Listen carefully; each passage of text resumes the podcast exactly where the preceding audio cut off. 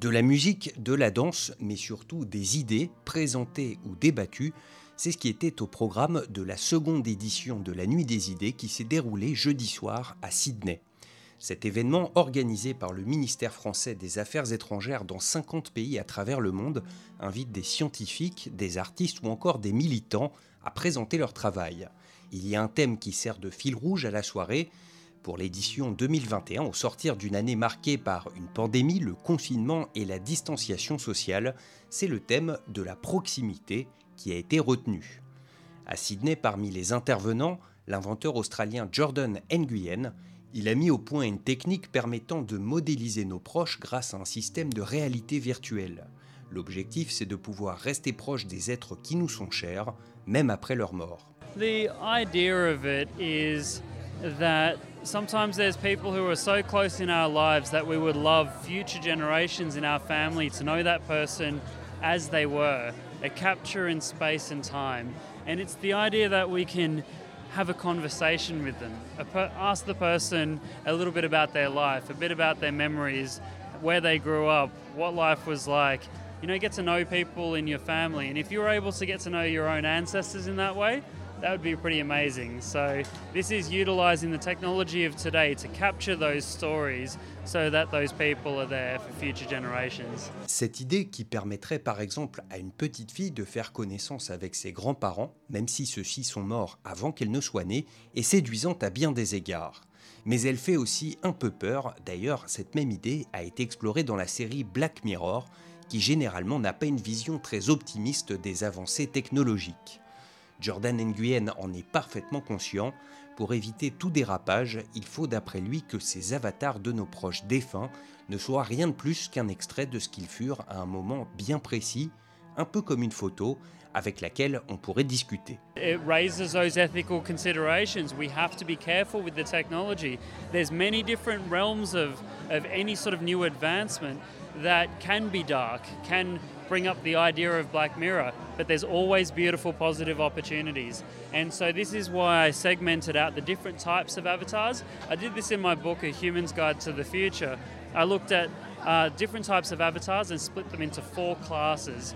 And the one class that I said was going to be beautiful is a capture of a person in space and time. They don't continue to evolve or continue to learn like they like that one did in in uh, Black Mirror. And this is where we can find that beauty in it. It's really capturing the essence of a person and making sure that we're authentic to the human that is, uh, is being captured there. À cause de la fermeture des frontières toujours appliquée en Australie, certains intervenants ne pouvaient pas être physiquement présents. Ils se sont donc exprimés par visioconférence. C'est par exemple le cas de l'astronaute Claudie Aigneret qui a expliqué ce que signifiait la proximité quand on est en orbite autour de la Terre mais aussi d'une jeune militante balinaise qui se bat pour faire disparaître les sacs plastiques de son île. Elle s'est parfois sortie un peu seule pour mener ce combat, mais lui a également permis de nouer des liens avec d'autres militants dans le monde qui se battent pour la même cause ou qui en défendent d'autres qui sont tout aussi importantes pour notre avenir commun. Et puis il y en a d'autres encore qui sont venus expliquer que la proximité, ça n'était pas forcément toujours quelque chose de positif comme par exemple quand les réseaux sociaux mêlés à une période d'isolement prolongé causée par la pandémie permettent à des personnes qui ne se seraient jamais rencontrées dans la vraie vie de se retrouver autour de thèses complotistes, voire même carrément extrémistes. C'est le constat qu'a fait cette année le sociologue Jean Boguet, c'est un spécialiste de l'extrémisme en ligne. C'est une période qui a été très, très difficile en fait à comprendre parce que tout s'est passé tellement rapidement. On a eu les mouvements qui se sont qui supportent l'environnement, euh, l'activisme, quand on a vu ce soir. Mais ce qui est très, très inquiétant, en fait, c'est qu'on a le côté, le côté noir des choses. On a un mouvement d'activisme dans le domaine de l'extrémisme, du terrorisme, qui s'est accentué énormément dans les 12 derniers mois. Et comme je disais pendant la présentation, euh, c'est principalement à cause du fait que tous les gens sont ensemble. Les enfants restent à la maison. Euh, il y a énormément de problèmes sociaux, des problèmes de, santé mentale. Et donc, euh, les, perpétrateurs en profitent. Et nous avons les évidences de cela. Et en fait, ce qui est, ce qui est inquiétant, c'est que ça ne fait que commencer. On a un procédé maintenant qui a commencé qui ne va pas s'arrêter parce qu'il est impossible de l'arrêter. Un constat pas très enthousiasmant mais pourtant bien réel qui, toujours d'après Jean Boguet, s'explique aussi par une perte inédite de confiance de la population envers ceux qui les gouvernent. Je crois qu'il faut poser une question. Pourquoi 70 millions d'Américains ont voté pour Donald Trump? Je crois que c'est là, qu'il faut commencer.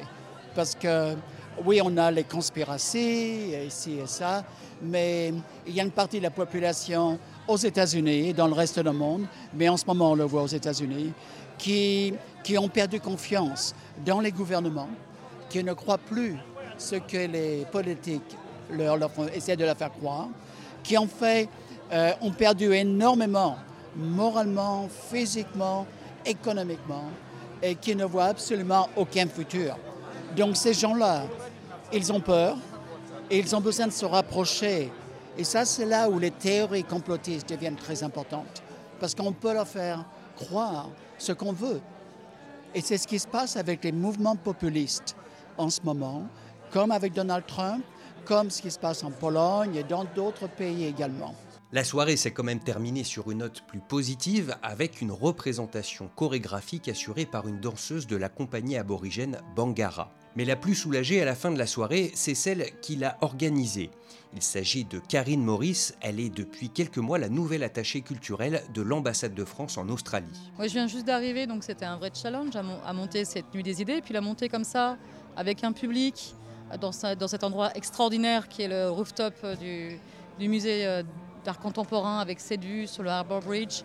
Je sais pas, je pense qu'on s'est tous sentis très, très proches. Et l'idée de cette nuit des idées aussi, c'était de mettre sur scène différents profils. Tous les réunir et créer une chaîne, c'était un peu l'idée de ce soir. Voilà. Il y avait un film conducteur qui était Closer, euh, d'être proche, la proximité.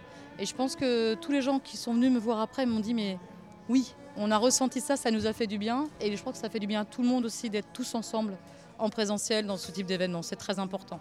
De fait, les participants à la déclinaison australienne de la Nuit des idées ont eu un rare privilège, puisque sur les 50 organisées à travers le monde, c'est la seule qui s'est déroulée devant du public et avec une partie des intervenants présents en chair et en os. Covid oblige, la capacité d'accueil était néanmoins limitée, mais on peut espérer que ce ne sera plus le cas pour la prochaine édition. Rendez-vous donc euh, l'année prochaine, euh, même date, c'est-à-dire c'est le dernier jeudi de janvier. Et on aura un thème commun avec euh, l'ensemble des, ambassades, donc 50 euh, pays cette année, peut-être plus l'année prochaine. Et j'ai hâte de, de, renouer et de refaire cette expérience. Voilà, et pour ceux qui n'ont pas pu assister à cette nuit des idées, mais qui voudraient quand même pouvoir voir et écouter ce qui s'est dit au cours de cette soirée, c'est possible. Tous les débats ont été enregistrés et seront très prochainement disponibles sur le site officiel de l'événement www.nightofideas.info.